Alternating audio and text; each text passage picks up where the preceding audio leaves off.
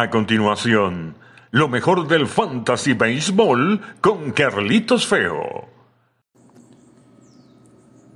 Bienvenidos mis amigos a su podcast Lo mejor del Fantasy Baseball con la producción de Carlos Alberto Fernández Feo Reolón.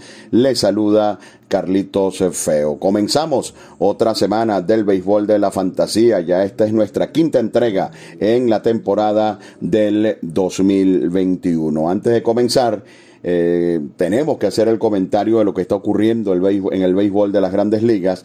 Es impresionante, impresionante, muchísimo más que en años anteriores el dominio del picheo sobre el bateo. Para que ustedes tengan una idea, se los voy a poner en términos de béisbol de fantasía. De los 30 peloteros con mayor puntuación fantasy en lo que va de campaña, de los primeros 30 peloteros, 27 son lanzadores. De los primeros 30, 27 son lanzadores. Una cifra realmente espectacular. Los únicos tres bateadores que aparecen entre los 30 mejores jugadores de fantasy en lo que va de año eh, por punto son Ronald Acuña, quien ocupa el lugar número 9, JD Martínez, quien ocupa el lugar número 12, y Mitch Haniger, quien ocupa el lugar número 30. Es decir, de los primeros 30 jugadores con mejor puntuación fantasy hasta este momento, 27 son eh, lanzadores. Recuerden que muchas ligas de fantasía utilizan límites, así que las ligas o ustedes compañeros que jueguen en ligas donde hay límites, mucho cuidado porque se les pueden ir muy arriba lo que todo lo que tiene que ver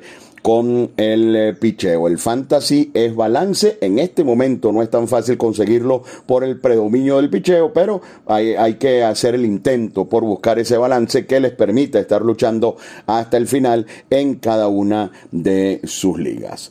Comenzamos entonces los bateadores más calientes aquí, cuando les dé la puntuación de los bateadores y los lanzadores, ustedes se van a dar cuenta del, del predominio impresionante del picheo. El mejor de la semana en cuanto a los bateadores. Por supuesto, Fernando Tatís dio cinco jonrones el fin de semana, 46 eh, puntos fantasy. El segundo más destacado de la semana, el venezolano David Peralta de los d de Arizona. Bueno, tuvo un juego donde conectó un triple, un jonrón y empujó siete de las once que empujó en la semana, un total de 35 puntos fantasy. Bryce Harper anda muy bien en esta temporada, pegó tres jonrones, aportó 34 punto fantasy, el mejor bateador en puntos de, eh, en, las en las dos últimas semanas, Matt Olson de los Atléticos de Oakland, esta semana aportó 32 puntos, CJ Cron, que ahora juega en Colorado y juega todos los días, aportó en una semana en Denver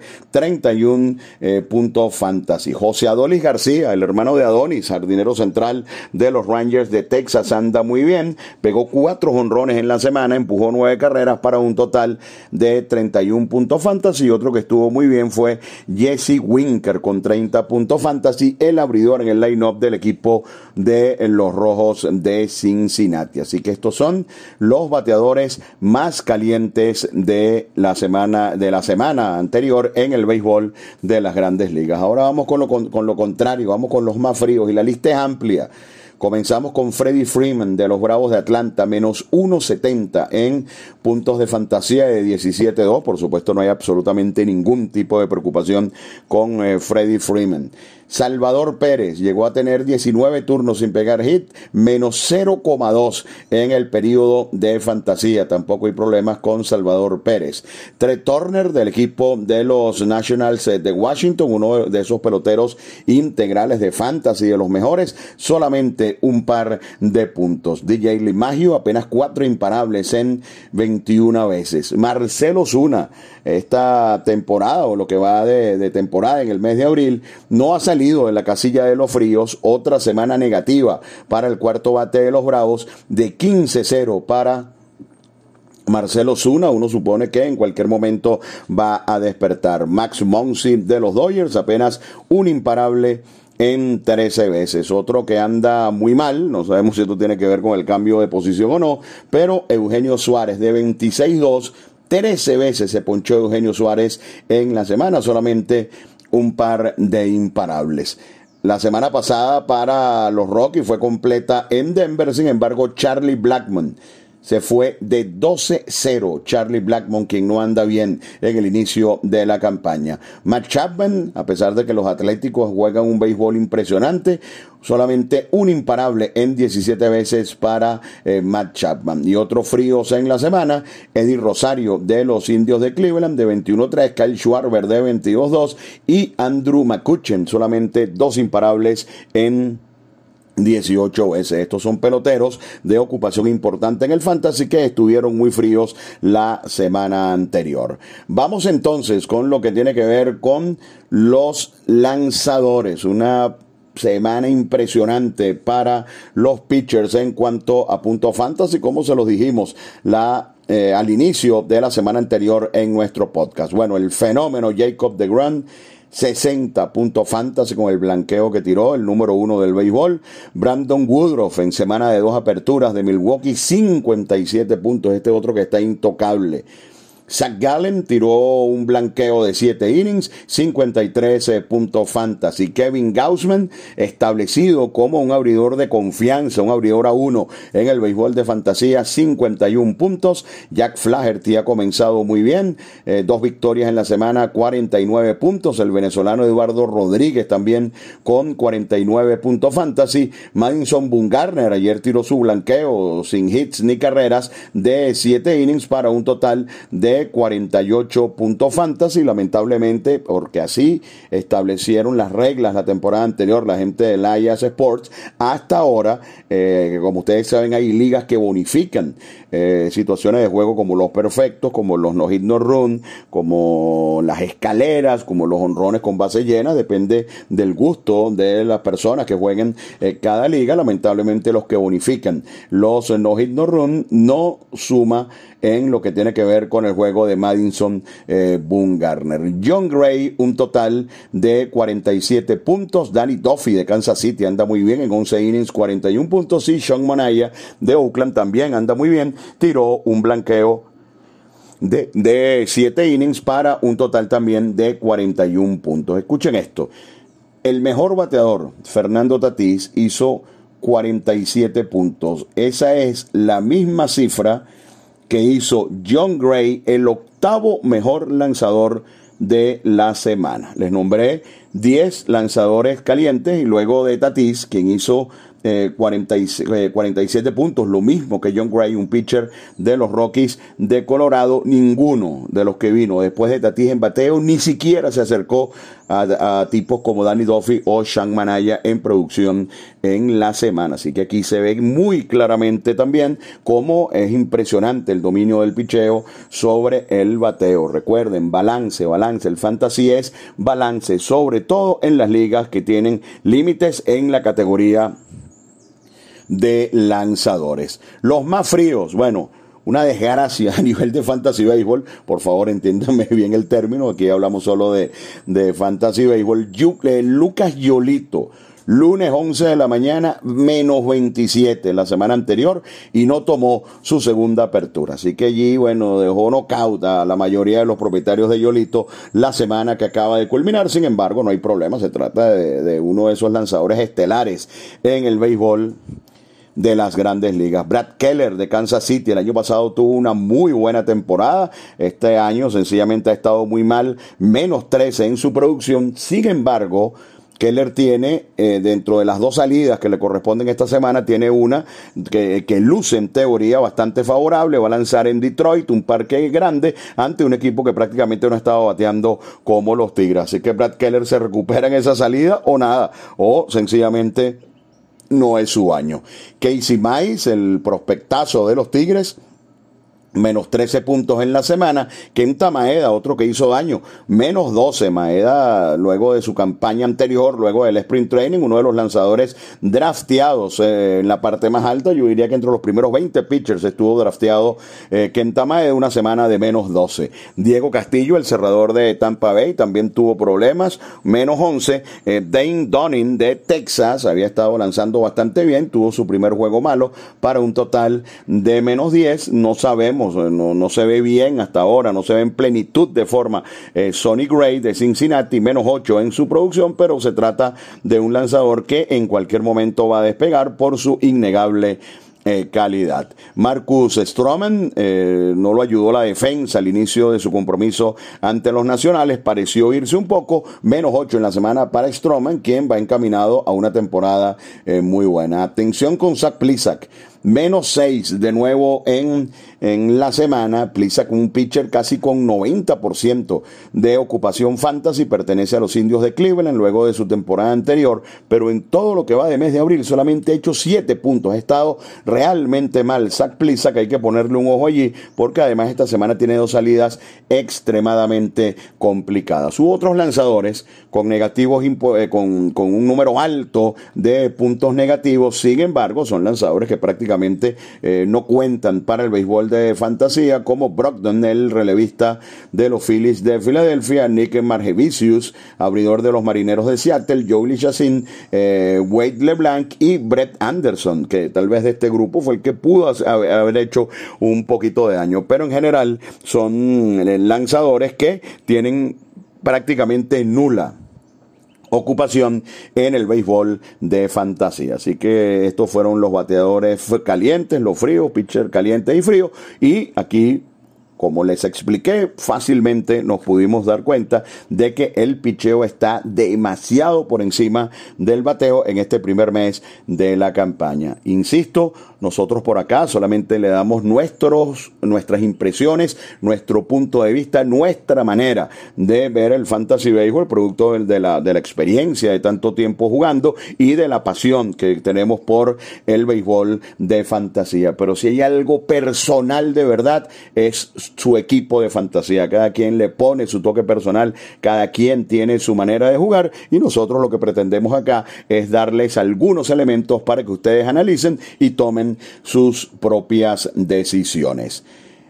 Lanzadores con dos aperturas esta semana. El fenómeno Corbin Burns, una ante los Marlins y otra ante los Dodgers. Así que frotándose las manos los propietarios de Corbin Burns. El que probablemente tenga los mejores match esta semana eh, hablamos de José Berríos, quien tiene un par de salidas muy favorables en el papel, así que pendientes con José Berríos, una ante Cleveland, un equipo que batea muy poco, y otra ante otro que batea menos, como los Reales de Kansas City. Así que puede ser una gran semana para eh, José Berríos. Lucas Yolito tiene la oportunidad también del desquite, una salida ante Detroit y otra ante los indios. Debe ser también una semana muy buena para eh, Lucas Yolito. Charlie Morton en línea también para lo que pudiera ser una buena semana con los Bravos, una salida ante los Cachorros de Chicago y otra ante los Azulejos de Toronto para Charlie Morton. Julio Urias ante Cincinnati y luego ante Milwaukee va Julio Urias. esos mismos dos juegos los tendrá Walker Bueller con el equipo de los Dodgers de Los Ángeles. Así que bueno, imagínense ustedes, Burns, Berríos, Yolito, Morton, Urias Bueller eh, en, la, en línea para un par de aperturas, al igual que Mac Scherzer, quien va a lanzar ante Toronto y ante los Marlins. Toronto no ha bateado lo que se espera de ese equipo, sin embargo, eh, bueno, siempre, siempre es peligroso, pero allí pudiera estar la calidad de Scherzer, quien también ha estado fenómeno en lo que va de campaña. Otro que comenzó muy bien, Zach Greinke, dos salidas en el papel muy favorables, una ante los Marineros de Seattle, otra ante los Rays de Tampa Bay. El que si no la tiene, no la tiene favorable en el papel es Trevor Rogers de Miami, ha estado lanzando fenómeno, pero en su primera salida enfrenta a Corbin Burns y en su segunda salida enfrenta a Matt Scherzer. Así que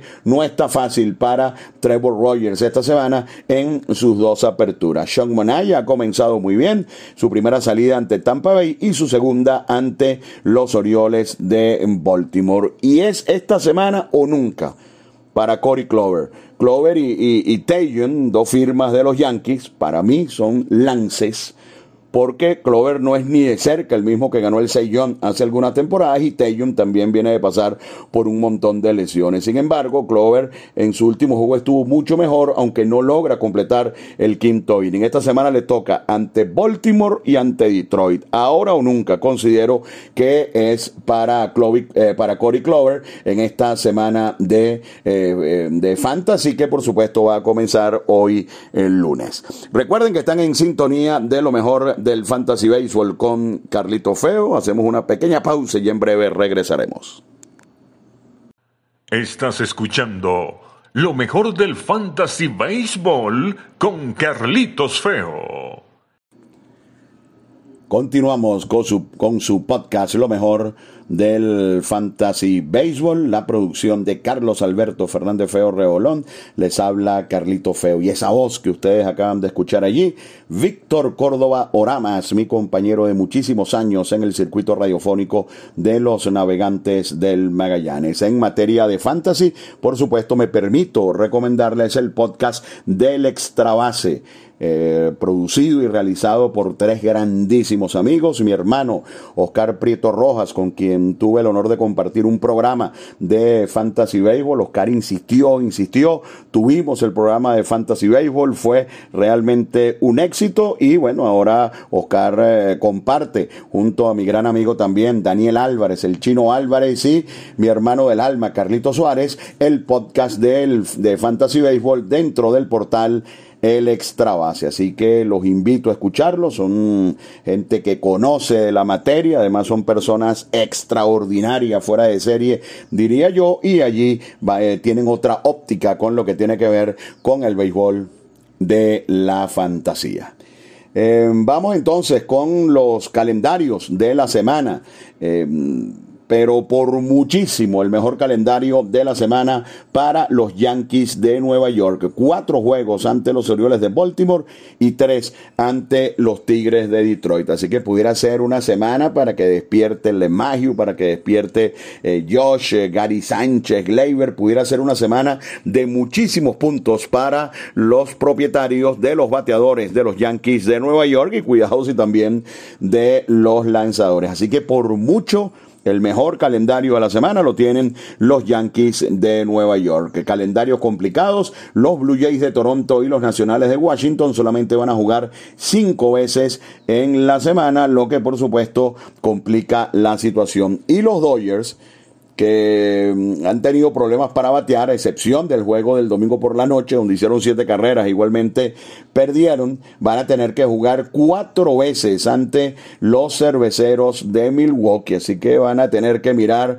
a Burns, van a tener que mirar a, a Woodruff, a un bullpen que está sencillamente imbateable. Y si ustedes no creen en el poderío, del picheo de los cerveceros de Milwaukee, pregúntenle a los padres de San Diego que le ganaron 3 de 4 los Dodgers, pero previo a eso en su casa fueron barridos por el equipo de los cerveceros, un equipo que anota muy pocas carreras, pero que su picheo es sencillamente una maravilla. Así que para los Dodgers en la segunda parte de la semana no va a ser nada fácil tener que fajarse con los cerveceros de Milwaukee, cuatro juegos que además serán en Milwaukee. Vamos con algunas recomendaciones en la semana.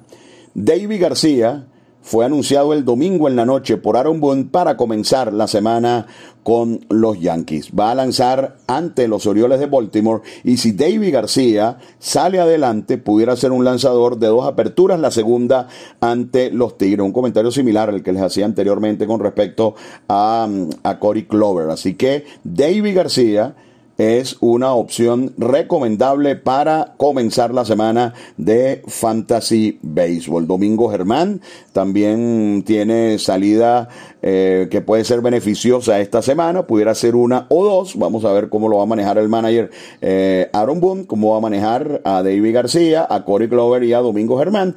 Germán también pudiera tener un par de salidas, fue al campo alternativo de los Yankees y regresó con una sensacional labor ante el equipo de los indios de Cleveland. Legoland eh, Brady Singer de los Reales de Kansas City, solo tiene una ocupación fantasy de un poco más de la mitad, 55%, tomando como eh, referencia el sistema CBS y Singer ha estado realmente imbateable en lo que va de campaña. CJ Cron está jugando todos los días, juega un equipo como Colorado y también es una recomendación para esta semana del Fantasy Baseball. Va a San Francisco, los gigantes tienen muy buen picheo, pero después irá a Arizona, así que Cron puede cerrar muy bien la semana. Por lo caliente que está José Adolis García de los Rangers de Texas, solo 32% de ocupación. Otra recomendación importante para el béisbol de fantasía. Alex Wood no llega ni a 40% y sus dos primeras salidas son espectaculares. Yo creo que el jugador de fantasy a veces permanece incrédulo, ¿no? Está como que,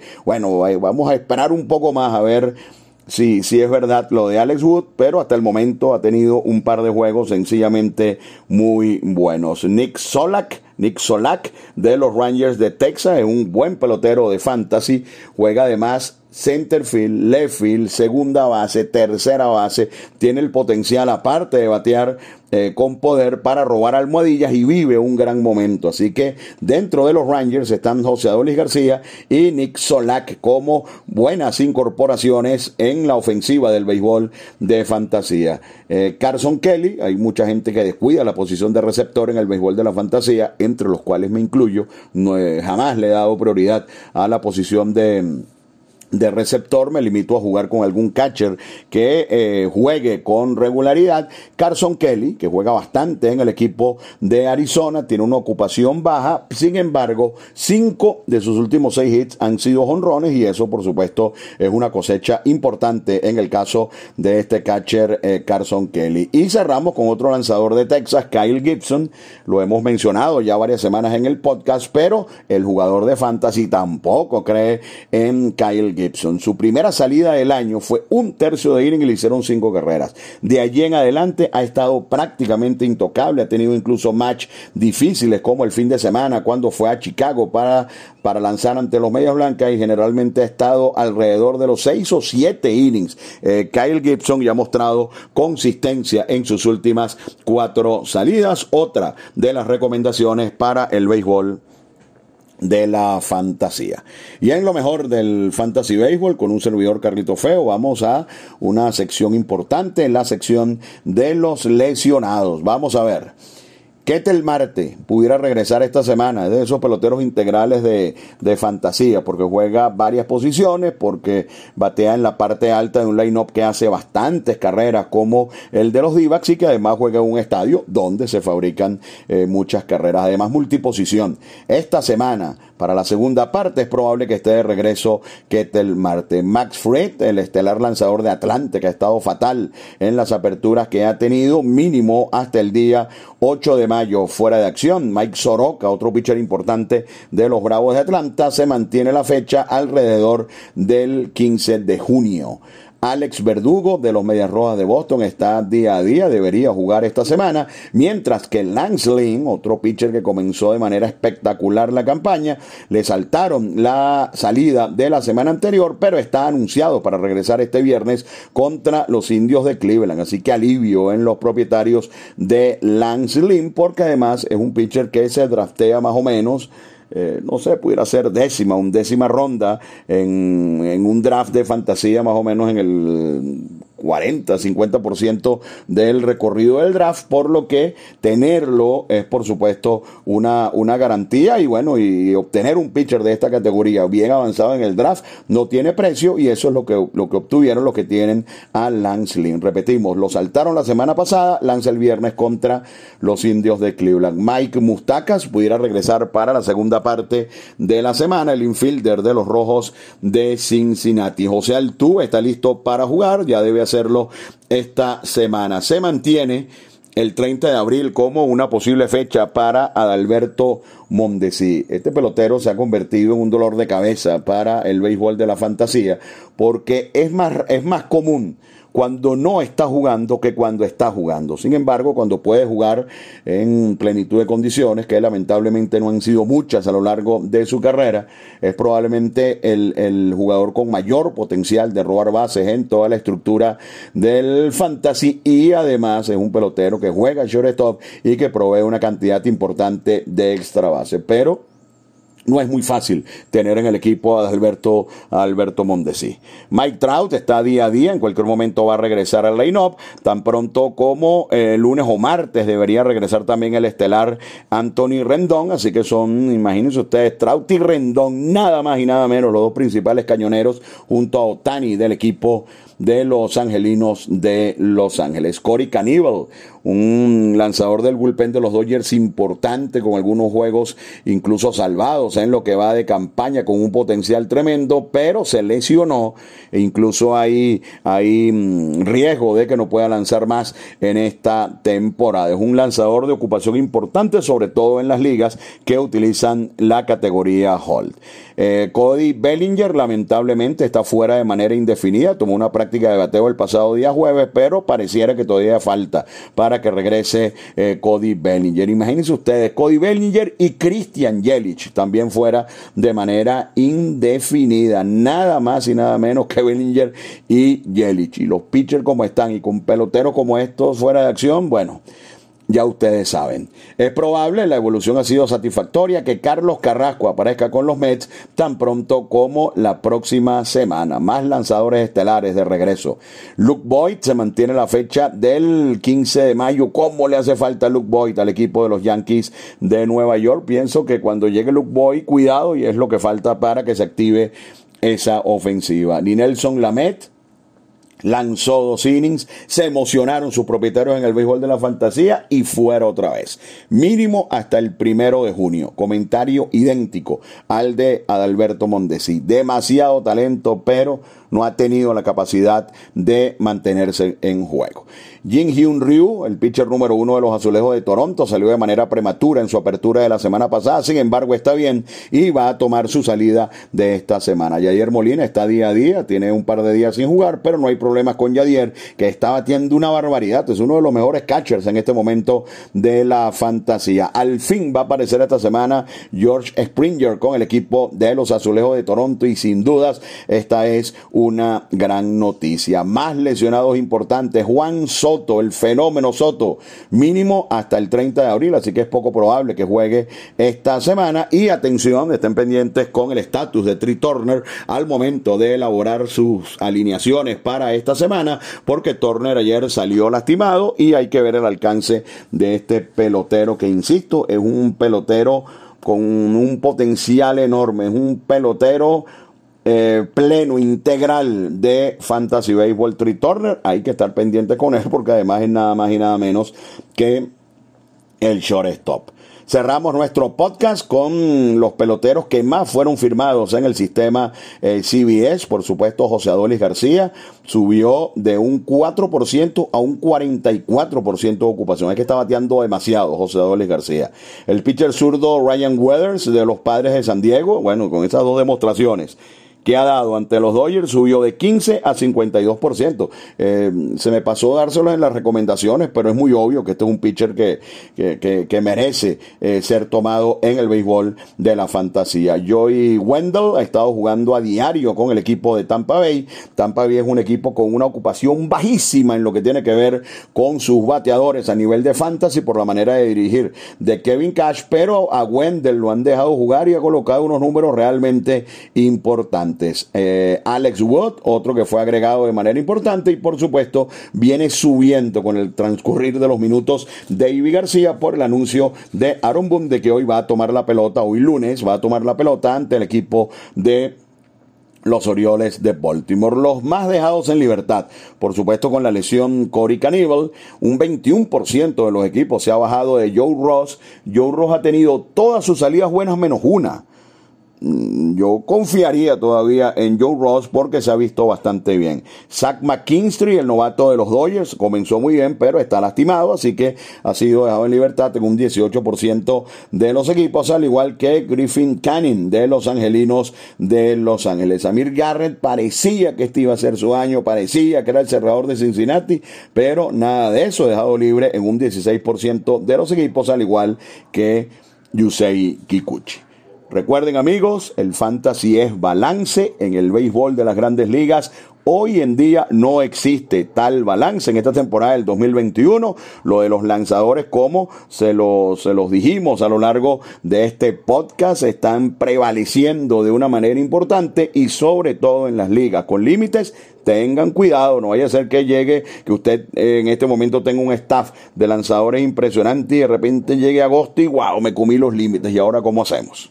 Entonces, el balance es fundamental en el béisbol de la fantasía. Para terminar, les voy a repetir el dato que les di al inicio del podcast. De los 30 mejores jugadores de fantasy hasta la fecha en puntuación, 27 pitchers y solamente 3 bateadores. Acuña en el noveno lugar de ese ranking de 30, JD Martínez en el lugar número 12 de ese ranking de 30 y el número 30, Mitch Haniger. De resto, solo lanzadores. De esta manera, mis amigos, llegamos al final de su podcast, lo mejor del Fantasy Baseball en su quinta entrega de esta temporada 2021. La producción de Carlos Alberto Fernández Feo Reolón habló para ustedes un servidor Carlito Feo. Siempre un gusto hablar de lo que nos apasiona, el béisbol de la fantasía. Estaremos de regreso el próximo día lunes. Feliz semana y que tengan muchos puntos en esta semana de Béisbol Fantasy.